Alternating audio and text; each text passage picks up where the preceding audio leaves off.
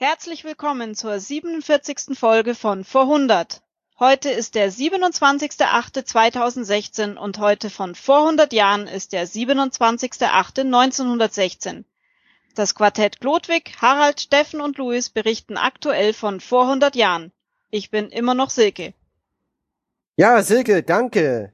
Hier ist Luis. Heute ist der 27.8. und von vor 100 Jahren auch. Und Steffen, bist du da? Hallo, ich bin auch da. Steffen hier. Herzlich willkommen. Vielen Dank, Silke, für diesen tollen Einsprecher wieder. Und es ist kaum zu glauben, dass es schon wieder zwei Wochen sind, Luis. Ja, und äh, schön, Steffen, dass du da bist. Wollte ich mal erwähnen. Schön, dass ich die Sendung nicht alleine mache. Manchmal hat es den Anschein. Ach, Quatsch, nein. Also, 27.8. und äh, ich bin in München. Du bist wo, Steffen? Ich bin immer noch im Plenterwald. Ich, ich bin ja eisern und halte durch im Plenterwald. Du bist immer nicht da. Alles klar. Ich würde sagen, fangen wir mit den Hausmeisterthemen an. Zwei Minuten wie immer, um diese Rubrik nicht ausarten zu lassen. Ich stelle Weil, mal wieder, Moment, ich stelle wieder diese total teure Eieruhr auf wahrscheinlich zwei Minuten. Mal schauen, was dabei rauskommt. Weil wenn Podcaster eins gut können, ist, ist, es ist, ist, ist das über sich selber reden. Und deswegen haben wir diese Eieruhr. Genau. Äh, Hausmeisterthemen. Wir haben die Meldung bekommen, dass wir in der letzten Folge zu oft eine Stadt benannt oder einen Ort benannt haben, den wir nicht aussprechen können und dafür Google eingespielt haben. Äh, ja, ist halt so, war halt ein großer Themenblock über diesen Ort, den wir nicht aussprechen können. Und äh, ihr dürft euch freuen, in naher Zukunft wird es deutlich weniger Meldungen darüber geben. Genau, weil, wie, wie ihr auch, dauert uns diese Schlacht e echt zu lange. Die wichtigen Highlights werden wir trotzdem immer darstellen. Und dann haben wir Rückmeldung bekommen, das hatte ich auch selber in meiner eigenen äh, Podcast-App, dass die Kapitelmarken falsch waren in der letzten Folge.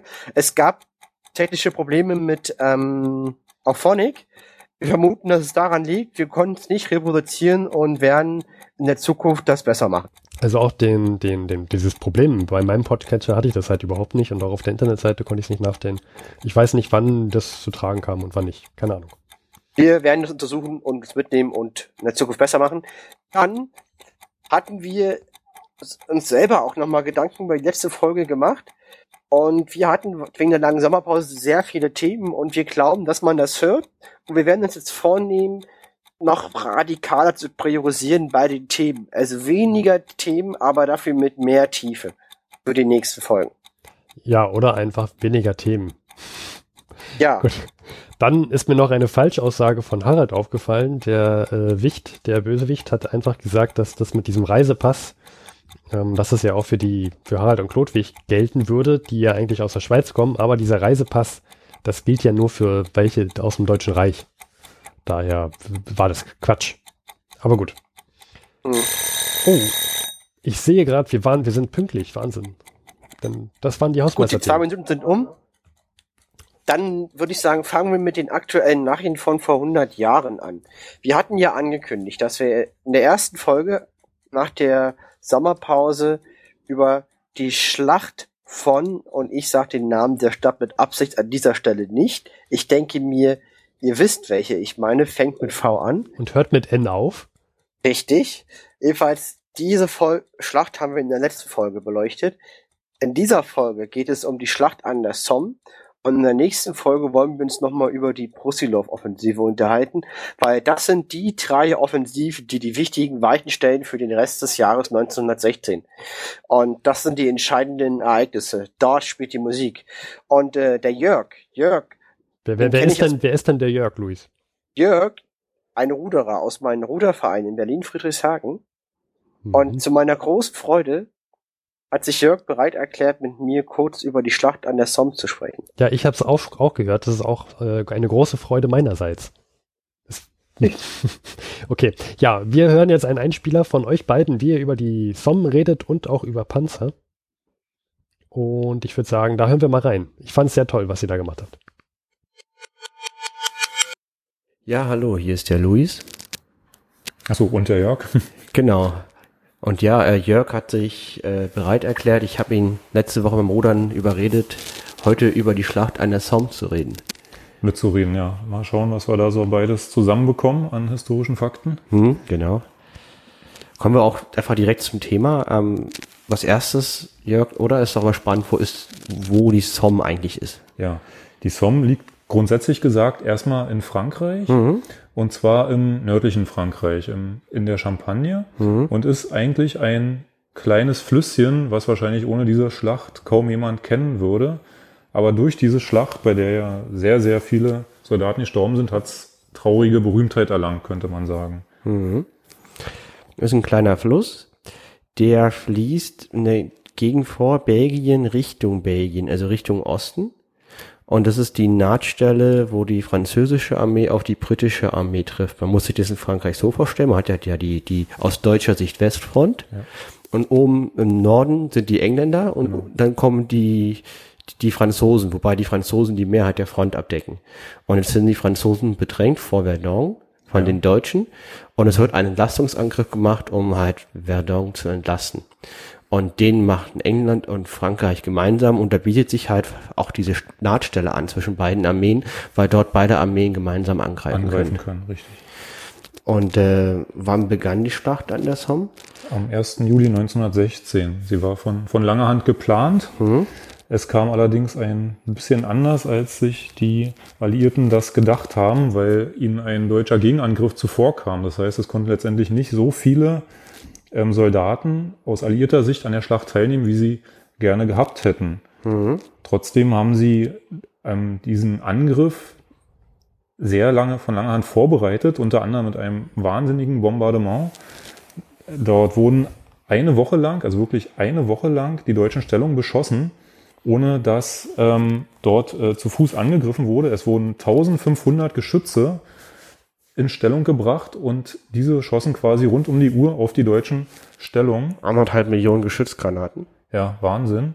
Und nicht nur das, ähm, die Alliierten wollten auf Nummer sicher gehen, um dort durchbrechen zu können und haben auch unterirdische Gänge gegraben in 16 Meter Tiefe, 100 Meter lang, um unter die deutschen Stellungen zu kommen und haben da Minen ähm, hintransportiert und auch zur Explosion gebracht in unbekanntem Ausmaß. Also eine Mine soll einen Krater gerissen haben von über 90 Meter Durchmesser.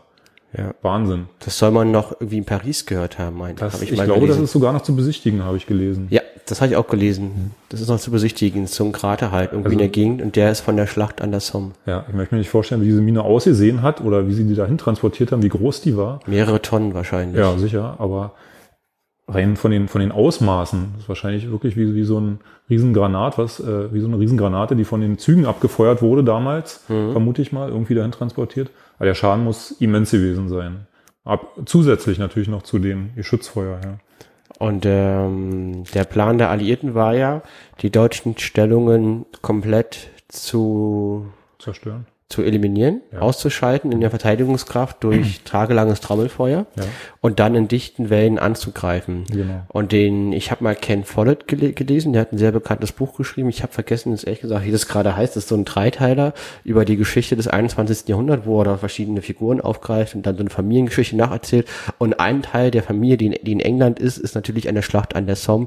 so. Und ich erinnere mich noch beim Lesen, wie, die, wie dann die Figur gesagt bekommt, und der Ken Follett ist historisch immer sehr fit. Also das deckt sich auch mit meinem Wissen. Der meinte dann, Jungs, wir schießen die Deutschen zu Brei, den Hunden. Genau. Und Das, ähm, das war der Plan. aber wir können einfach durchspazieren. Ihr müsst einfach ja. mit dem Spaziergang durch. Genau. Und dann wird die Trillerpfeife gepfiffen und die Engländer greifen an nach sieben Tagen Trommelfeuer. Die, die Engländer steigen aus ihren Schützengräben, erwarten keinerlei Gegenwehr, denken, dort ist alles zerstört. War es auch, bloß äh, die deutschen Soldaten waren noch nicht gänzlich tot und sind dann wirklich mit schwerem Gepäck losmarschiert, also konnten auch nicht äh, rennen oder sich schnell bewegen, weil sie die Schützengräben ja einnehmen wollten und waren dann völlig überrascht, dass die deutschen Stellungen noch funktioniert haben und sind quasi durch hauptsächlich Maschinengewehre ja, zu Tausenden dann umgekommen. Also am ersten Tag sind 20.000 alliierte Soldaten gestorben, aus, aus deren Sicht wahrscheinlich völlig überraschend, weil ihre Führung ihnen ja was anderes gesagt hatte. Sie hatten wirklich diesen, wie du meintest, Spaziergang erwartet. Und deswegen ist dieser immens hohe Verlust ähm, ja, zu erklären. Also völlig aus einer falschen Einschätzung der Situation heraus. Ja, der erste Tag der Sch- Schlacht an der Somme geht als der schwärzeste Tag der britischen Militärgeschichte, wie du gesagt hast. Ganze Divisionen wurden ausgelöscht. Von den 120.000 eingesetzten Engländern wurden 19.000 getötet am ersten Tag alleine, davon 10%, 8.000 in der ersten halben Stunde. Oh. 36.000 wurden verwundet und zusätzlich 2.000 wurden vermisst gemeldet. Ähm, ja, also da vor allen Dingen die Engländer, die haben ein besonderes Spezifika ihrer Armee. Die haben ja keine Berufs, äh, die haben ja keine Wehrpflichtarmee, sondern eine Freiwilligenarmee. Das bedeutet, dass die Leute sich freiwillig kann man sich nicht vorstellen. Jetzt haben sich alle freiwillig für diesen Krieg gemeldet. Die wurden nicht in, in der eingezogen. damaligen Zeit war das, glaube ich, äh, in Europa noch gang und gäbe, auch in anderen Ländern, ja. Also kann man sich echt nicht vorstellen, weil ganz ehrlich, ich würde mich da nicht melden. Ja, aus der heutigen Sicht, ja, sicherlich. Hm. Heute ist man schlauer. Ja. Ja, gut, gut klar, heute ist man schlauer, ne? muss man dazu auch sagen. Hinterher ist immer toll, schlaue äh, Sprüche zu klopfen. Ähm, jedenfalls, was ich, was halt bei der englischen Armee, die auch noch ähm, unterscheidet von vielen anderen, ist dadurch, dass es halt eine ähm, freiwilligen Armee ist, wurde da auch mehr Rücksicht genommen. Zum Beispiel, man sagt dann halt, Jungs, meldet euch doch, ihr kommt alle in die gleiche Einheit. Das ist wie so ein Pfadfindertreffen. So. Das führt halt dann dazu, dass halt, was ich, alle aus Lincolnshire oder irgend so komischen Grafschaft da in England alle in einem Regiment sitzen. Äh, Wenn die gerade in der ersten Welle sitzen, haben die auf einmal mindestens die Hälfte ihrer Leute getötet. Das heißt, das, war dann wirklich so, dass dann auch in Ken Follett vom Roman wird das schön beschrieben. Ich verlinke das nach der Folge, im Beitrag, wie dann quasi der Postbote ähm, also schön im Sinne von halt anschaulich, dass man da mit sein kann.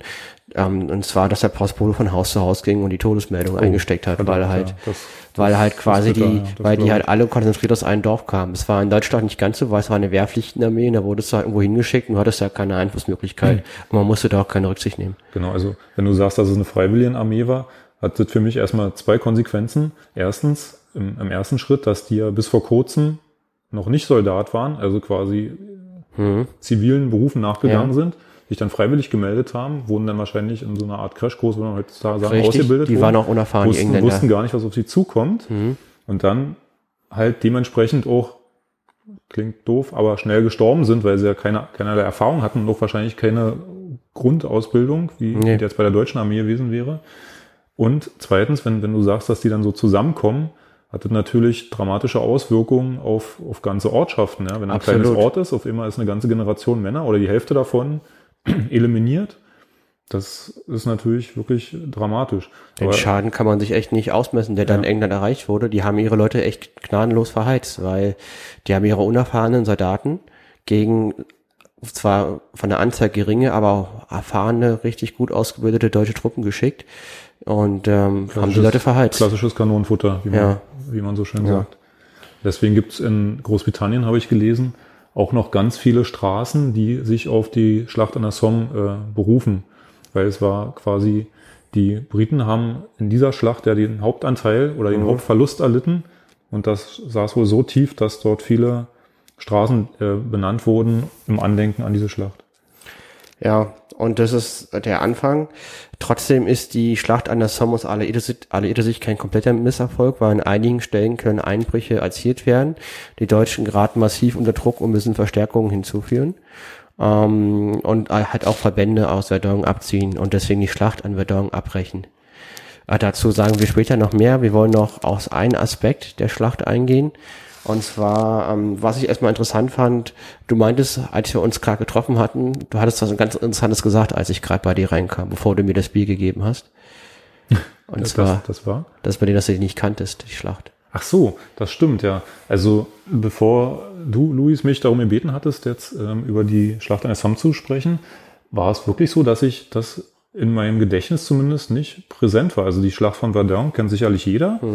Und die Schlacht an der Somme war mir bis dato nicht bekannt oder ich habe es schon wieder vergessen, obwohl ich eigentlich äh, geschichtsinteressiert bin, auch Militärgeschichte ein bisschen, aber das war mir jetzt nicht bekannt. Vor allem, wenn man jetzt liest, dass wie viel Verluste da zugestanden haben. Ja, wir haben, wir haben vorhin gelesen, in Summe sind da über eine Million Soldaten gefallen und mit dem Ergebnis, dass der Frontverlauf kaum anders war als vorher. Also sagen wir mal ähm, strategisch jetzt nicht so den Erfolg gebracht hat, mal abgesehen davon, dass der jeweilige Feind geschwächt wurde. Das ist schon, ist schon Wahnsinn. Also du hast recht, wenn du sagst, äh, ich kannte es vorher nicht, sagen wir mal so, vielleicht geht es anderen Leuten dann auch noch so, die, dass diese Schlacht nicht so berühmt ist wie die von Verdun. Genau, ähm, ich möchte nochmal den, den Band nachreichen, der heißt Winter der Welt, der ist so. sehr zu empfehlen von Ken Follett, Okay. der sich halt mit dem Ersten Weltkrieg im Hintergrund beschäftigt. Aber ich finde interessant, dass du die Schlacht auch nicht kennst, jetzt sind wir wieder zum alten Thema zurück, ähm, weil, also ich kannte das schon, aber ich kannte es halt durch Ken Follett. Also Ken Follett hat bei mir echt Eindruck hinterlassen, wer über die Schlacht an der Somme einen sehr, sehr guten, wenn auch fiktiven Augenzeugenbericht lesen möchte, der aber gut recherchiert ist aus meiner Sicht, ist Winter der Welt von Ken Follett. Ähm, wir wollten noch einen Aspekt der Schlacht besonders herausstellen, wie ich gerade angekündigt habe, und zwar die Schlacht an der Somme ist die erste Schlacht der Menschheitsgeschichte, wo es zu einem Panzerangriff kam, und zwar durch den Mark I Tank der Briten. Genau. Also auf alliierter Seite kam es zu einem Novum quasi innerhalb des Krieges. Dort wurde zum ersten Mal ein sogenannter Tank, das war, glaube ich, damals sogar noch ein Codewort, also ein, eine Verschlüsselung, damit man äh, dem Geheimdienst nicht auf den Leim ging. Dort kam es zum Angriff, wie gesagt, durch den Mark I. Genau. Und das waren alle verfügbaren Fahrzeuge und 49 Fahrzeuge wurden am 15. September eingesetzt. Aber da die Waffe noch nicht äh, wirklich einsatzfähig war und durch Ausfälle geprägt war, konnte der Angriff nicht entscheidend sein. Einzelne Panzer konnten durchbrechen, aber keinen entscheidenden Erfolg erzielen. Und ähm, eigentlich war das ein Fehler, meinen die Historiker heutzutage, weil die Deutschen zur Zeit hatten, sich auf den neuen neue Waffe einzustellen. Ja, Hätte lieber warten müssen, bis man mehrere hundert hat. Der, der Überraschungseffekt war dann quasi flöten, dadurch, dass es noch nicht ganz zu Ende entwickelt war. Das Genau, wir können ja vielleicht noch mal ganz kurz was sagen äh, zur Hardware sozusagen. ja, Und zwar, genau, also so ein Mark I Tank, das war der allererste Tank der Menschheitsgeschichte, genau, gab es in zwei Varianten, weiblich und männlich. Beide waren so 28 bis 27 Tonnen schwer, das ist sackschwer. für damalige Zeiten und die vorhandene Motorisierung wahrscheinlich, ja, schon fast zu viel. Genau, wie schwer war so ein mittlerer Panzer im Zweiten Der Weltkrieg? T34, der hat 34 Tonnen gewogen nominell. Also, Also- das war immer die, die Geschwind äh, Gewichtsangabe da. Genau, also muss man sich vorstellen, so schwer wie ein Panzer im Zweiten Weltkrieg war schon der allererste und der hatte eine gigantische Motorisierung von 106 PS. Kann man sich vorstellen, 106 PS auf 28 Tonnen, das sind 4 Tonnen, 4 PS pro Tonne. Äh, das war schnell. Okay, ja. Also Ich glaube, im Zweiten Weltkrieg waren es dann so zwischen 10, 12, 14 PS Ja. äh, pro Tonne, ja. Also das sind gigantische 6 km Höchstgeschwindigkeit. Achtmal Besatzung, also es ist eher wie so ein Schlachtschiff. Ähm, zwei, also die männliche Variante hat zwei Kanonen und die weibliche vier Maschinengewehre, achtmal Besatzung. Also sehr große, unförmige Raupen. Ich glaube, die Besatzung hat damals auch noch drin gestanden, glaube ich, ne? Und die Maschinengewehre bedient. Ja. Also ich glaube, mit Sitzen, das kam dann erst später, wo man gemerkt hat, dass eine große Angriffsfläche doch äh, Ja. nicht ganz optimal ist. Ja, halt Riesending, ne? Und auch nicht wirklich gut gepanzert aus heutiger Sicht. Also sechs bis zehn Millimeter ist jetzt nicht Nicht, nicht, nicht viel. Das ist ganz schön dünnes Blech, aber trotzdem wiegt das Ding 28 Tonnen. Ähm, was auch witzig ist, dass die Kette so rundrum einmal rumgeht. Ne? Also die Ja, ist auch so außen drum dadurch auch sehr anfällig für ähm, Beschädigung. Das wurde dann später abgelöst durch halbwegs verdeckte Ketten. Zum Beispiel beim Churchill sieht man es auch. Der Churchill 1 hatte noch diese freistehende Kette. Wurde dann später halb verkleidet, um halt durch Splittergranaten besseren Schutz zu, zu, zu bieten. Weil ohne Kette war der Panzer dann quasi auf der Stelle angenagelt und die Besatzung musste raus reparieren, war natürlich dann sehr anfällig. Also das hat man schnell gemerkt, dass das nicht optimal ist. Ja, dazu noch eine letzte Anekdote. Der Churchill, der, der Schlitz, das Schlitzohr war ja damals Chef der Marine. Meinst nicht den Panzer, sondern den Mensch? Ja, also genau, den, den Mensch, Churchill, den zigarrenrauchen, dicken britischen Politiker, der, der, der Gott sei Dank auf, auf dieser Welt es gab, weil ohne ihn hätte Hitler vielleicht den Zweiten Weltkrieg gewonnen. Ähm, weiß man halt nicht, hätte wäre wenn nicht, aber Churchill ist schon eine der beeindruckendsten Gestalten der Geschichte, die ich kenne. Ich bewundere ihn. Ich persönlich finde ihn gut. Jedenfalls, der war damals Chef der britischen Marine und meinte, als Panzer noch in Entwicklung waren, das wären das sowas wie Landschlachtschiffe und demzufolge gehören sie jetzt zur Marine. Ja, macht Sinn, ja. Der, der Churchill wusste halt, wie man es macht, ne? wie man sich quasi Einfluss sichert. Alles Argumentationssache. Aber Alles eine Frage der Wortwahl. Genau. Ja. Ist ja Vater. Okay, ja, ähm, ich würde sagen, hier belassen wir uns erstmal. Ja, okay. Jörg, ich bedanke mich. Ja, immer wieder gerne, Luis. Viel Spaß weiterhin bei, dein, bei deiner Podcast-Seite. Ja. Vielen Dank, dass du mich eingeladen hast Gerne. und hat mir Spaß gemacht. Gut, dann alles Gute. Ciao. Ja, danke. Tschüss.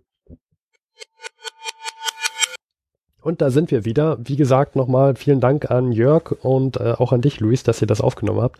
Man kann auch ein wenig die Vögel im Hintergrund zwitschern hören. Ihr habt das draußen aufgenommen, nicht wahr? Eigentlich in Jörgs Wohnzimmer.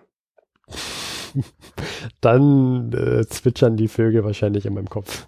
Mhm. Da geht so einiges ab manchmal. Na, ich denke mal, da waren Vögel draußen und das ist vielleicht mit aufgenommen worden. Ja, oder, mein, oder in meinem Kopf, wer weiß.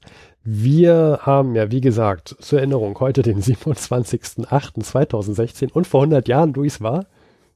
Der 27.08.1916. Wer hätte es gedacht? Und das ist ein ganz besonderer Tag für Rumänien, denn heute vor 100 Jahren tritt Rumänien in den Ersten Weltkrieg ein. Genau, also wir müssen jetzt erstmal rumänische Bretter bohren. Ich das, denke, das sind sogar stabile Bretter. Äh, gut, wie fängt man denn an, mit über Rumänien zu reden, Luis? Ähm, vielleicht, wenn man an seinen Teamkollegen äh, Fragen stellt, wie man anfängt, mit Rumänien zu reden? Ja, das ist schon mal ein guter Anfang. Vielleicht würde ich mal sagen, fangen wir mal an. Also Rumänien lag von vor 100 Jahren auch da, wo es heute liegt. Also das ist sozusagen, das hat sich nicht von der Lage her verschoben wie manche andere Länder. Richtig. Also gut, ich meine, Län- Länder wandern selten, aber zum Beispiel Polen ist ja nach Westen marschiert und Deutschland nach, auch nach Westen. Ne? Hm. Aber eigentlich wandern Länder selten. Also das, das rumänische Staatsgebiet ist auch heute Rumänien. Und ist das denn genauso groß wie heute oder ist das vor 100 Jahren kleiner gewesen? Na, da haben wir ein, schon ein Delta, also ein Rumänien war von vor 100 Jahren, würde ich sagen, 60 Prozent so groß wie äh, heute. Sprich, die westliche Landeshälfte, also Rumänien liegt ja am Schwarzen Meer und das sieht ja heute so ganz lustig aus, wie ich immer finde. Man hat ja so einen Küstenabschnitt am Schwarzen Meer und dahinter öffnet sich Rumänien. Vielleicht, wie könnte man sich die, die Form vorstellen? Wie eine, Ähm. wie eine Erdnuss. Ja, wie eine Erdnuss, wobei der schmalere Teil quasi aufs Schwarze Meer zeigt. Das ist Rumänien heute. Und Rumänien von vor 100 Jahren, wenn wir in diesem bildhaften Vergleich bleiben, ist so, als hätte man den, das fette Ente, das fette Ende der Erdnuss abgebissen. Das fette Ende der Erdnuss. Ähm, wer, was meinst du damit, Luise? Und zwar, wenn man sich Rumänien heute anguckt, hat man ja einen schmaleren Teil im Schwarzen Meer und dann hinterm Schwarzen Meer geht das rumänische Hinterland so auf. Mhm. Aha. Und der ähm, westliche Landesteil, die westliche Landeshälfte, Siebenbürgen ist der deutsche Name für, für dieses Gebiet, ist Teil Österreichs-Ungarn von vor 100 Jahren. Ah, und das ist sozusagen heute Roma rumänisches Gebiet. Ja. Ah. Ähm, gut, also jetzt wissen wir ungefähr, wie groß Rumänien ist und wo das ungefähr liegt. Willst du noch was zu den Nachbarn sagen? Ich würde mal sagen, ich würde schätzen, Österreich-Ungarn ist ein Nachbar, Nachbar. und aus früheren Folgen Bulgarien kenne ich. Richtig. Und dann ist auch noch Serbien Nachbar von Rumänien, wobei durch den Kriegsantritt von Bulgarien vor einem Jahr Serbien erobert wurde. Mhm. Das heißt, diese Länder sind alle Mittelmächte und Nachbarn von Rumänien. Das ist schon mal, das ist schon mal schlecht für Rumänien, Kriegseintritt, weil ich weiß, dass die sich auf Seiten der Entente schlagen. Ähm, aber haben die denn noch irgendeinen Nachbarn, der, der gegen die Mittelmächte kämpft? Ja, Russland. Okay, das ist ein großer Nachbar. Ja, aber die, die Grenze zu Russland ist das Gebiet des heutigen Moldawiens. Moldawien gab es damals nicht, Moldawien war damals Russland. Und äh, die ist relativ, relativ klein. Also wenn man sich die Karte von 1914 hat Rumänien auch eine sehr un ungünstige Ländergrenze, die sehr, sehr lange Grenzen mit den Mittelmächten hat. Wie gesagt, sieht aus wie eine Erdnuss, wo, wo man ordentlich reingebissen hat. Okay, okay, okay. Und wenn ich mich richtig erinnere, sind da auch noch, ist da auch noch das Osmanische Reich? Richtig, aber das grenzt an Bulgarien und dann Bulgarien wieder an Rumänien. Okay, verstehe. Gut, also wir wissen jetzt, wo Rumänien liegt, wie groß es ungefähr ist, wer die Nachbarn sind, ähm, wer lebt? Einwohner würde ich sagen, sieben Millionen Einwohner. Sieben Millionen Einwohner. Und sind das alles auch so einheitlich Leute, die sich gerne als Rumänen bezeichnen? Oder haben wir da so die Situation wie in Österreich, Ungarn, wo wir eigentlich ganz viele unterschiedliche Kulturen haben? Also die Rumänen bezeichnen sich von vor 100 Jahren sehr gerne als Rumänen und träumen von Großrumänien. Großrumänien. Ist ein ethnisch homogener Staat. Okay. Und ähm, wenn ich jetzt, also Großrumänien heißt, man sieht Potenzial, dass man noch aus den angrenzenden Gebieten mehrere Rumänen findet, die mit zu Rumänien gehören. Genau. Also die, die Russland hat den Anspruch, alle Slawen dieser Welt vereinigt euch unter unserer Führung. Äh, die Deutschen haben ja den Anspruch, ähm, ne, alle Deutschsprachen, Mhm. Völker vereinigt euch unter unserer Führung. Und die Rumänen haben das gleiche. Die wollen in Großrumänien und alle Exil-Rumänen sollen bitte in Rumänien leben, was größer ist als heute unter rumänischer Führung. Haben wir denn da so viele Rumänen in den anderen Ländern? Ja, ja, ja. Also in Österreich, Ungarn, da lebt ja sowieso gefühlt jede Nationalität Europas und da leben auch sehr, sehr viele Rumänen. Und der Plan von Rumänien ist Siebenbürgen, was jetzt noch zu Ungarn gehört, quasi an Rumänien anzugliedern, wobei halt auch im heutigen Molda Moldawien, was in Russland ist, auch viele Rumänen leben. Sprich, es gibt Gebiete in Russland und in Österreich, Ungarn, und zwar nicht zu kleine, mit Rumänen, die Rumänien als Land gerne annektieren würde, wenn es könnte. Sag mal, dieses Gebiet Siebenbürgen, ähm, ich, ich, ist die, also die Staatsform von Rumänien ist doch eine Monarchie von vor 100 Jahren. Richtig, die haben Nikolaus, Nik, Nik, Ferdinand, Ferdinand, haben die. ja. hm. Noch ein Ferdinand, nicht, nicht der, der erschossen wurde in Sarajevo, einen anderen. Ferdinand der Erste. Und da ist doch auch irgendwie die Familie und was mit Siebenbürgen, oder? Nee, der ist, der, der heißt Ferdinand der Erste von Rumänien von Hohenzollern-Sigmaringen. Also ist ein Hohenzollern, das gleiche Königshaus wie von Willi. Ne? Wilhelm der Zweite ist halt ein Hohenzollern, also der entspricht dem deutschen preußischen Königshaus. Uh, das heißt eigentlich ist der, also Rumänien hat einen König, der eigentlich eher Deutscher ist. Richtig, also er entstammt der schwäbischen Linie des Hauses Hohenzollern. Hm. Er hat in Tübingen und Leipzig Jura studiert. Okay. Und seine Frau, wenn ich mich richtig erinnere, ist eher der Entente zugeneigt. Englisch, glaube ich, oder irgendwie, irgendwie sowas war da doch. Genau, er, er heiratete 1893 die englische Prinzessin Marie von Edinburgh, Mhm. Enkelin der britischen Königin, Königin Victoria und des russischen Zaren Alexander II. Oha. Okay, das heißt, die wird mächtig Dampf gemacht haben, dass er sich doch auf die Seiten der Entente schlägt. Richtig. Und ähm, dieser, dieser deutsche König schwor seiner Wahlheimat Loyalität. Er ist auch bekannt als Ferdinand I. der Treue. Ah, weil er sich trotzdem gegen, gegen das Deutsche Reich gestellt hat und mit Rumänien sich auf Seiten der Entente geschlagen hat. Gestellt hat. Mhm. Genau, weil er, er hielt seinen Schwur. Er, er schwur sein Volk die Treue und führt für sein Volk gegen sein Geburtsland den Krieg. Und deswegen erhielt er vom rumänischen Volk den Beinamen der Treue.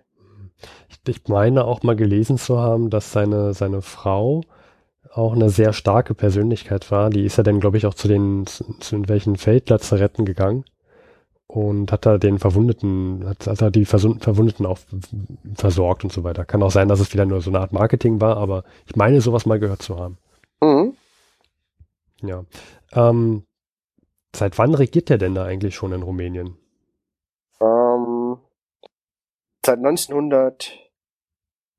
1914, genau, weil sein Onkel starb, der war kinderlos, wurde er dann der König von Rumänien am 10. Oktober 1914. Ach so, also noch gar nicht so lange. Ja. Aha. Also der Erste Weltkrieg ist qua- quasi mit, mit der Thronbesteigung ausgebrochen. Ja, also wenige Monate vorher wurde ein anderer Ferdinand erschossen und dann hat dieser Ferdinand den Thron von Rumänien bestiegen. Hm.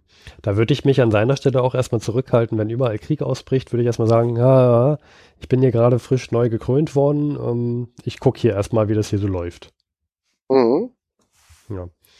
Und äh, könnte man sagen, ist das jetzt der Grund, warum er, warum er jetzt in den Krieg eintritt? Oder also hat er irgendwelche Bündnispartner? Irgendwie ist doch vor 100 Jahren jeder mit jedem irgendwie entweder in einem Bund gewesen oder mit einem anderen gegen einen, einen Dritten im Bund oder irgendwie sowas. Wie, wie sieht denn da so das Bündnis aus mit Rumänien, von Rumänien, gegen Rumänien? Also Rumänien hatte noch mit Bismarck eine Art Verteidigungsbündnis mit dem Dreibund. Das Dreibund war Deutschland, Österreich, Ungarn und Italien. Denk mal, man hört den Fehler. Italien ist ja jetzt auf Seite der Entente im Krieg. Hm. Da gab es ein Verteidigungsbündnis. So. Und als der Erste Weltkrieg losging, hat Rumänien was ähnliches gesagt wie Italien. Wir haben ein Verteidigungsbündnis, aber Österreich-Ungarn erklärt den Krieg an Serbien. Das ist ja keine Verteidigung, sondern ein Angriffskrieg. Und deswegen behalten wir uns das Recht vor, neutral zu bleiben. Okay. Das heißt, die hatten mit Italien sowas ähnliches. Italien ist ja letztes Jahr in den Krieg gezogen, ich glaube im Mhm. Mai. Ähm, aber warum treten die denn ausgerechnet jetzt in den Krieg ein? Gibt es da irgendeinen Grund für? Haben die jetzt irgendein Ereignis gesehen, wo die sagen, hey, die Mittelmächte sind gerade schwach, jetzt lohnt es sich für uns äh, mit einzusteigen? Ja, die Taktik war, ähm, wir halten uns raus. Wir sind ein kleines Land mit einer eher schwachen, nicht gut organisierten Armee als Rumänien mit sieben Millionen Einwohnern und wir warten erstmal ab und gucken, wer hier der Sieger ist. Weil wenn sich Österreich, Ungarn und die Russen die Köpfe einschlagen, ducken wir uns erstmal weg und dann, wenn, wir- wenn wir wissen, wer gewinnt, dann schlagen wir uns auf der Seite des Siegers. So ein bisschen die Taktik von Angela Merkel. Und das haben sie auch gemacht. Und jetzt ist ja die Brusilov-Offensive, in der wir nächste Folge eingehen. Mhm. Und da haben die Russen ein sehr, sehr große Erfolge erzielt und die Rumänen vermuten, dass Österreich-Ungarn kurz vor dem Kollaps ist. Und jetzt sagen sie, hahaha, wir treten auch in den Krieg ein und holen uns jetzt unsere rumänischen Brüder in Österreich-Ungarn ins Rumänien, ins Großrumänien der Zukunft heim. Das zukünftige Großrumänien. Interessant. Gut. Hast du sonst noch was zu Rumänien? Sonst? Nö, das war's erstmal. Also, weil die sind ja dann quasi vor, vor, vor zehn Tagen aus vor hundertjähriger Perspektive in den Krieg eingetreten und jetzt greifen sie an. Die haben eine sehr große Armee mit über einer halben Million Soldaten. Und die Mittelmächte haben das etwas vorausgeahnt, dass Rumänien wohl eintreten wird, aber trotzdem müssen die jetzt ganz unter hektischen Bedingungen ganz schnell ähm, Armeen bilden, indem aus Italien und überall Truppen zusammengekratzt werden und die an, an die armenische, an die rumänische Front gekarrt werden. Ähm. Und ja, Moment, Moment. Du meintest gerade aus vor 100 Perspektive vor zehn Tagen. Das wäre der 17.8. Aber ich, hab, ich meine, die sind am 27.8. in den Krieg eingetreten. Ja, ach so, ja, okay, gut. Also die, die, die, die kratzen Verbände zusammen, die, die ahnen schon seit längerer Zeit, dass, ähm, dass Rumänien eintritt und fangen jetzt schon an, Armeen zu bilden. Auch aus Sicherheitsperspektive. Also die haben halt schon seit längerer Zeit Rücklagen gebildet an Truppen. Okay. Aber die Kriegserklärung war am 27.8. Richtig. Danke für den Hinweis. Und am 17.8. wurde eine Konvention unterzeichnet, aber es war noch keine Kriegserklärung. Korrekt. Gut, Danke. bitte. Dann neue Meldung, nächste Meldung. Äh, Preissteigerung in Großbritannien, Luis. Und zwar Okay. gibt's da eine Meldung vom 26.8., also gestern vor 100 Jahren. Mhm. Und da im britischen Unterhaus, da wird hier äh, gesagt, äh, Leute, übrigens, seit 1914, seit Juni, ähm, sind die Lebensmittelpreise um 61 Prozent gestiegen, die Löhne Boah. aber nur um 15 bis 20 Prozent. Mhm. Stell dir das mal vor. Du, also sagen wir mal, ich, ich, ich kaufe heute ein Brot, das kostet bei mir hier beim Bäcker 2,50 Euro, ist ein großes Brot, ist ein gutes Brot. Und das kostet dann in zwei Jahren ähm, 61 Prozent mehr. Also ich zahle dann über 5 Euro nochmal. Wahnsinn. Vor allen Dingen, wenn man überlegt, ne, ähm, du hast nur ein Einkommen von 300 Euro und vier Kinder. Weil damals haben die ja schon die Hälfte, über die Hälfte ihrer Einkommen für Essen ausgegeben. Und wenn das um 60 Prozent teurer wird, Das ist übrigens Quatsch, was ich erzähle. 5 Euro sind ja nicht. Aber gut, es ist, ist enorm viel. äh, wir ignorieren die Mathematik, aber ich denke mal, die Botschaft ist angekommen. Ja. Ja, so, Na gut, weiter. Bitte schnell weiter, Luis. ja, ähm, Übrigens haben wir vergessen, Moment? Moment, wir, wir haben übrigens noch vergessen, in Hausmeister erzählen, was erzählen, was ich noch ganz, ganz wichtig finde. Wir, wir reden heute über Mumble. Ähm, Ja. Daher äh, das erste Mal, weil Skype uns nämlich die letzten Male ganz oft eine, Re- eine St- einen Strich durch die Rechnung gezogen hat, äh, reden wir über und Mumble. das vielleicht auch die Kapitelmarken zerschossen hat. Nee, Skype hat das glaube ich nicht gemacht. Ähm, aber falls hier noch irgendwie, falls wir noch Ton, Tonschwankungen haben, in der, also in der, Schwankungen in der Qualität haben, dann wir müssen das mit Mumble noch ein bisschen ausprobieren. Nur so als nochmal, das war mir nochmal wichtig, das nochmal zu erzählen. Ja. Gut. Dann, dann hatten wir erzählt, die Inschrift am Reichstag, dem Ja. deutschen Volke, wurde vor 100 Jahren, 1916, angebracht. Ja. Und da hatte ich ein interessantes Gespräch die Woche mit jemandem, der meinte, da, da, da verbirgt sich eine spannende Geschichte hinter. Und zwar, dass erstmal ist diese Inschrift, das sind Kanonenkugeln aus Frankreich, die 1816 im Krieg gegen Napoleon erbeutet wurden. Ach so, das wusste ich gar nicht. Interessant. Ich auch nicht. eine weitgehend äh, unbekannte Facette. Dann wurden, mussten die ja gegossen werden, ne? Das sind, das, das ist halt, ein, das sind die Buchstaben, Feuerkanonenkugeln, irgendwie müssen die in die Form gegossen werden. Mhm. Darf man, braucht man eine Gießerei und die wurden gegossen von der damalig bekannten Bronzegießerei Löwy. Die muss ich jetzt kennen. Na, Was Löwy, hört man schon ein bisschen den Namen, ist ein jüdisches Familienunternehmen. Aha. Mhm. Da möchte ich nur eine spannende Geschichte ganz kurz erzählen, Steffen, ganz kurz bitte. Bitte, bitte. Und zwar, und zwar der Sohn von Erich Löwy war äh, von war Erich Klöden. Der hat sich umbenennen lassen auf Erich Klöden, um halt äh, einen deutschen Namen zu haben. Und der wurde auch nicht in KZ gesteckt und vergast, sondern durfte seine Arbeit als als Architekt fortführen. Wobei ich jetzt Klöden auch nicht gerade den, den deutschen Namen, aber gut. Ähm, also ist er, ist er jetzt, ist jetzt aber nicht wegen seines Namens nicht ins KZ gekommen. Das werden die schon mitbekommen haben. Ja, richtig. Sandy mitbekommen haben die auch. Er hat trotzdem weitergearbeitet, ähm, er hat trotzdem für den Widerstand gearbeitet und regelmäßig Juden bei sich versteckt. Und er war auch daran beteiligt, die Warschauer Ghetto-Mauer zu errichten, obwohl er selber, selber aus einer jüdischen Familie stammt. Völliger Wahnsinn. Das würde mich, glaube ich, in einen starken Konflikt werfen, wenn ich da in seiner Stelle gewesen wäre. Und er hätte das Kriegsende unerkannt erleben können, obwohl er ständig Leute über sich versteckt hat, wenn er nicht einen der führenden Generäle des, der Verschwörer am 20. Juli 1944 bei sich versteckt hätte. Das ist ja das mit, ähm, Naja. ähm, wie heißt der Oberst von Stauffenberg. Stauffenberg? Hm. Genau. Und da hat er einen General bei sich versteckt, weil er dachte, das wäre auch ein Jude gewesen. Dabei war das nur, quasi nur der General. Und der wurde dann nach einigen Wochen bei ihm zu Hause vorgefunden und der wurde durch ein Volksgericht zu Tode verurteilt.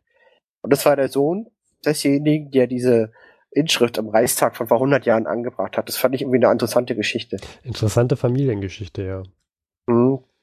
Ja, So ein vielen, bisschen, ja. vielen, vielen Dank an deinen Kollegen für den Hinweis. Ja, ist so ein bisschen wie da, mit Fritz Haber, ne? Und Clara Immer war so. Hm. Deutsche Geschichte in einer Nussschale. Ja, ich, ich finde ich find sowas immer sehr spannend. Mhm. Bitte mehr. Dann, letzter Punkt war die Reste der serbischen Armee auf Korfu.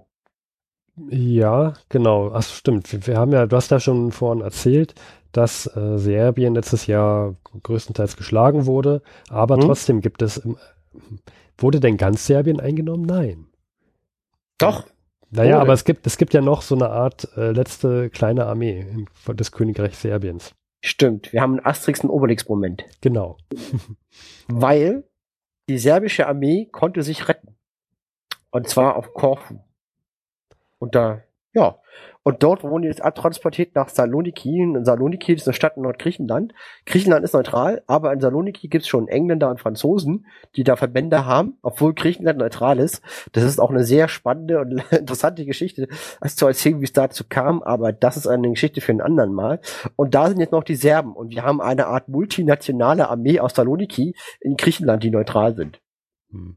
Das ist ganz putzig. Äh, ganz kurz, bevor wir wieder, wieder ganz viele Meldungen bekommen. Ich bin mir nicht ganz sicher, ob man das nicht Saloniki ausspricht.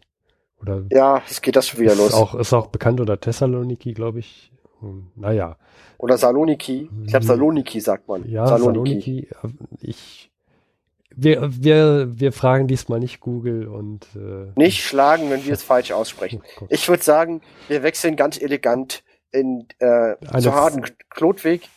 In eine Zeit von vor 100 Jahren, zum 27.08.1916.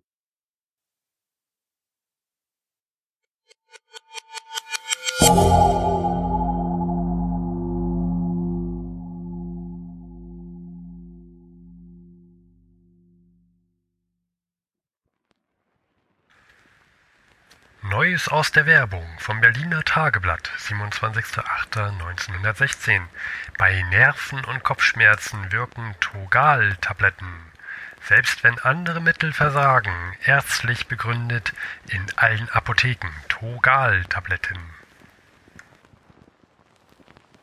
Kaufen Sie Taschentücher, kaufen Sie Taschentücher der Marke 700. Weißleinen mit handgesticktem Buchstaben.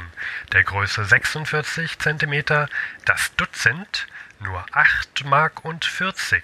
Zu kaufen bei FV Grünfeld in Berlin Leipziger Straße 20 bis 22. Taschentücher der Marke 700. Und ab sofort im KDW die Ausstellung von Modellhüten für Herbst und Winter. Kaufen Sie verschiedene Stoffe, Seidenstoffe, Waschstoffe, Kleiderstoffe, Damenstrümpfe oder Damenhandschuhe. Nur die Kinderbekleidung, zum Beispiel der Schlupfanzug oder die Leibchenhosen, sind bezugsscheinpflichtig. Ebenso die Knabenhosen mit gemustertem Stoff für drei bis sechsjährige nur 2,25 Mark. Ab sofort im Kaufhaus des Westens. Kaufen Sie jetzt bei der Nährmittelgesellschaft Berlin-Schellingstraße 5 das Mittel Terror. Bewährter Mäuse-, Ratten- und Hamsterbacillus. Unschädlich für Menschen, Haustiere und Wild.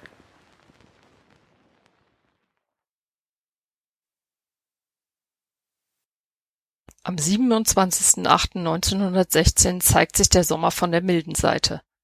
Bei leicht bewölktem Himmel wird es maximal 20 Grad warm. Es ist angenehm temperiert in Deutschland, die Sommerhitze bleibt aus.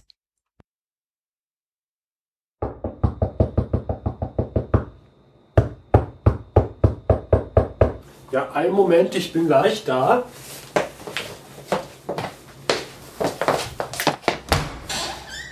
Ach, hallo, hallo Klodwig. Ja, Mensch, komm, komm gut rein. Hallo, hallo Klodwig. Komm, komm mal rein. Ich bin gerade sehr beschäftigt. Ich, ich muss hier gerade, ich muss gerade hier was in der Zeitung. Ich habe hier die Zeitung von heute, die Zeitung von heute.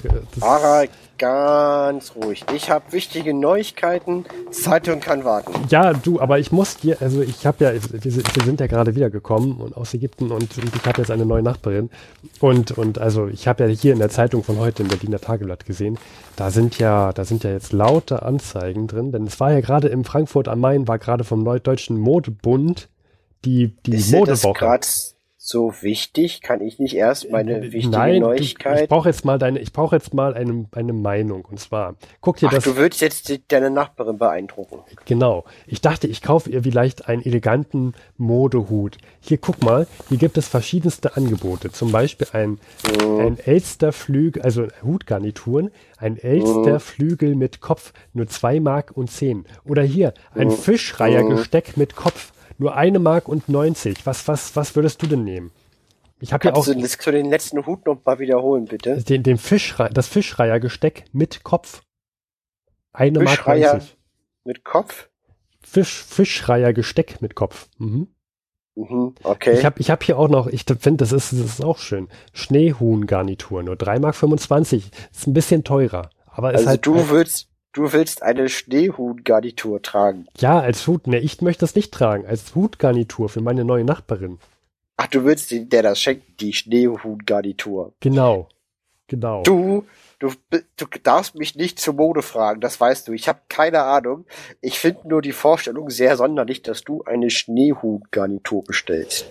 Ja, oder ich, ich habe ja auch, ja, also ich, ich mal schauen. Ich sehe schon, du bist da nicht so. Wolltest du wegen dieser anderen großen Meldung mit mir reden hier? Ja, ich habe eine wichtige. Neuigkeit. Ja, die Fontane Nee, Stiftung, ich nee, weiß. nicht. Da hat jetzt der, Oh. der Alfred Doblin, der hat jetzt den, den Preis bekommen hier für, ich, für den Roman. Wie hieß der noch? Ähm, äh, ach ja, hier, hier, äh, die drei Sprünge des Wang Lung. Letztes Jahr erschienen. Wahnsinn. Ganz interessante Geschichte. Da hat Mhm. letztes Jahr der Dichter Karl Sternheim gew gewonnen und der hat sein, sein Preisgeld einfach weitergegeben an irgendeinen so einen unbekannten Dichter namens Franz Kafka. Ja, stimmt. Das hat keiner verstanden. Wieso gibt der denn den Franz Kafka den Preis? Der ist Das, ganz, das ist wirklich interessant. Aber ich habe Du, aber der ist ganz interessant. Ich habe mir mal, ich habe mir mal, der Franz Kafka, da kam letztes Jahr äh, im Dezember irgendwie letztes Jahr äh, kam ein Buch von denen raus. Äh, äh, die Verwandlung ist ganz, ganz dünn. Kannst du mal in einer Minute lesen. Ist äh, also sehr, sehr gutes Buch. Kann ich dir empfehlen. Ja, Naja, ich lese, das ist doch so ein Versicherungsangestellter aus Prag oder so. das, das weiß ich nicht. Ich habe mich nicht so sehr mit ihm beschäftigt, aber ich habe mir mal dieses Buch mal geholt. Letzt, Hm. das, das ist wirklich gut. Die Verwandlung kann ich, kann ich äh, gut. Äh, Bist du ähm, jetzt fertig? Kann ich mal eine wichtige Neuigkeit anbringen? willst du jetzt wieder über U-Boote reden? Ich weiß, dieses deutsche Handels-U-Boot Deutschland ist jetzt wieder in Baltimore, hat abgelegt. Ich weiß. Und das läuft Eigentlich wollte ich darüber nicht reden. Aber auch witzig, dass die Deutschen nun große U-Boote bauen und damit Handel betreiben. Ja, irgendwie muss man ja die. Blockade, irgendwie muss man die Blockade ja äh, umgehen und äh, die USA sind ja, sind ja noch neutral. Aber das ist nicht der Punkt, auf den ich eigentlich die ganze Zeit verdammt noch mal hinaus will. Willst, willst du jetzt etwa über den Metallmangel reden in Österreich-Ungarn? Hast, hast du gehört, dass die, dass da jetzt Kerzenhalter und Bügeleisen beschlagnahmt werden und eingeschmolzen werden? Nein, Also da- aber jetzt habe ich es gehört. Also da kann, da kann jemand in deine Wohnung gehen und kann sagen, das ist dieses Bügeleisen, das muss jetzt beschlagnahmt werden. Also man könnte sozusagen illegale Bügeleisen haben. Klodwig, stell dir das mal vor. Illegale Bügeleisen. Wie soll Oder denn da man das könnte helfen? sagen, weniger Armleuchter in Österreich-Ungarn. Oh, das hast du jetzt gesagt. Das hast du jetzt gesagt. Aber darf ich jetzt? Ich will, ich will was sagen. Äh, es geht, geht es noch um die, um den Schutz von Zugvögeln in Nordamerika. Da gibt's jetzt ein Abkommen zwischen USA und Kanada. Ich Nein, es geht nicht um Zugvögel. okay, was meinst du denn? Darf ich jetzt? Ja, okay, entschuldige, ich habe dich jetzt, ich habe dich jetzt zu viel. Ich möchte, bitte. Ja, Bitte, Klodwig, bitte. was, entschuldige, ist, ich bin, ich bin halt so ein bisschen aufgeregt. Ich, aber gut, was, was, Merkt was, man gar nicht. was gibt es denn? Merkt man gar nicht, dass du aufgeregt bist. Also jetzt nach Bügeleisen, Schutz von Zugvögeln in bilateralen Abkommen, Schneehuhnkostüm äh, und Nein, keine Kostüme, Hutgarnituren, Hutgarnituren. ja, und zwar heute Rumänien, Einmeldung. Rumänien ist in den Krieg eingetreten auf Seite der Entente. Was? Auf Seiten der Entente, aber der, ich dachte mal, der König, der ist doch, do, der ist doch, äh, ist das nicht ein Verwandter von diesem, von dem Kaiser Wilhelm? Tja, der stammt aus dem gleichen Herrscherhaus. Aber gut, der, der, der russische Zar ist ja auch ein Verwandter vom Kaiser Wilhelm. Das hat ja gar nichts zu bedeuten mittlerweile. Aber die sind jetzt, Offensichtlich nicht. die sind jetzt im Krieg. Ja. Aber dann kriegt ja, dann kriegen ja die Mittelmächte noch eine Front mehr. Das ist ja, Ja, keiner weiß, was jetzt ist. Also die Österreicher, man munkelt ja, dass die Österreicher von den Russen ganz schön niedergewalzt werden. Und jetzt haben wir noch eine riesen neue Front auf mit Rumänien. Jetzt bleibt erstmal abzuwarten. Also ich weiß noch, als Bulgarien eingetreten ist, da war Serbien ganz schnell gefallen. Also für Österreich-Ungarn könnte es hier ganz schön eng werden. stimmt, stimmt. Bin ich ja, also ich bin immer wieder froh, Klotschig, dass wir in der Schweiz wohnen und leben. Ähm, da stellt sich jetzt für mich die Frage, die allerwichtigste Frage. Und jetzt sagt nicht, welche Hutgarnitur kaufen. Naja, Bitte nicht. ich wollte mir jetzt sowas liefern lassen. Das wird jetzt wahrscheinlich länger dauern. Aber Rumänien ist in den Krieg eingetreten. Das ist doch wirklich wichtig. Ja, das ist natürlich auch wichtig. Ach, komm. Wollen wir darauf erstmal was trinken gehen, Klodwig? Das ist, das ist, das ist mal, das, das finde ich mal ein guter Vorschlag, ein gutes Thema. Komm, ich gebe eins, ich gebe einen aus und dann gucken wir mal, ähm, was, was, was ich noch so, was, was, ja, was, was ich dann noch so habe in meinem Kämmerchen. Ja, unbedingt. Ich brauche was Starkes.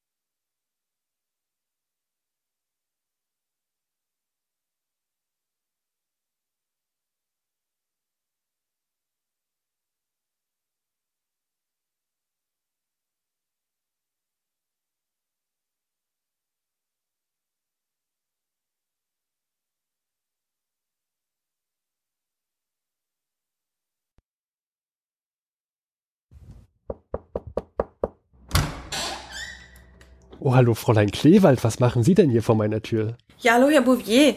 Ich wollte Sie fragen, ob Sie vielleicht ein bisschen Zucker für mich hätten. Mir ist leider Für meiner Sie ausgegangen. Immer, kommen Sie rein. Dankeschön, das ist sehr lieb von Ihnen. Oh, was ist das denn? Ist das eine Zeitung von heute? Ja, der Berliner, das Berliner Tageblatt. Sehen Sie mal, das ist aus dem Deutschen Reich die neuesten Mode-Errungenschaften. Es sieht ein bisschen albern aus, finde ich. Äh, Meinen Sie? Hier Ja. schauen Sie doch mal hier, die, diese Hutgarnituren. Das, das Neueste vom Neuesten. Schneehuhngarnitur mit Kopf. Wäre das nicht was für Sie? Nee, da kann ich mich nicht für begeistern. Also mir scheint, dass die deutschen Frauen einen sehr merkwürdigen Geschmack haben. Meinen Sie? Ha, äh, ja.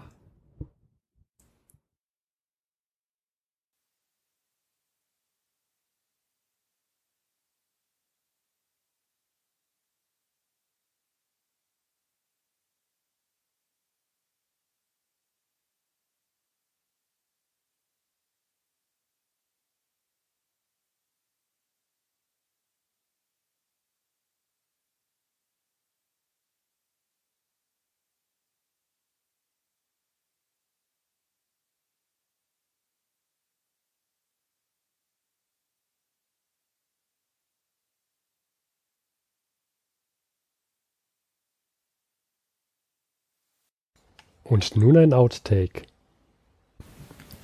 Hallo, Frau Kleewald, was machen Sie? Fräulein. Oh, Entschuldigung.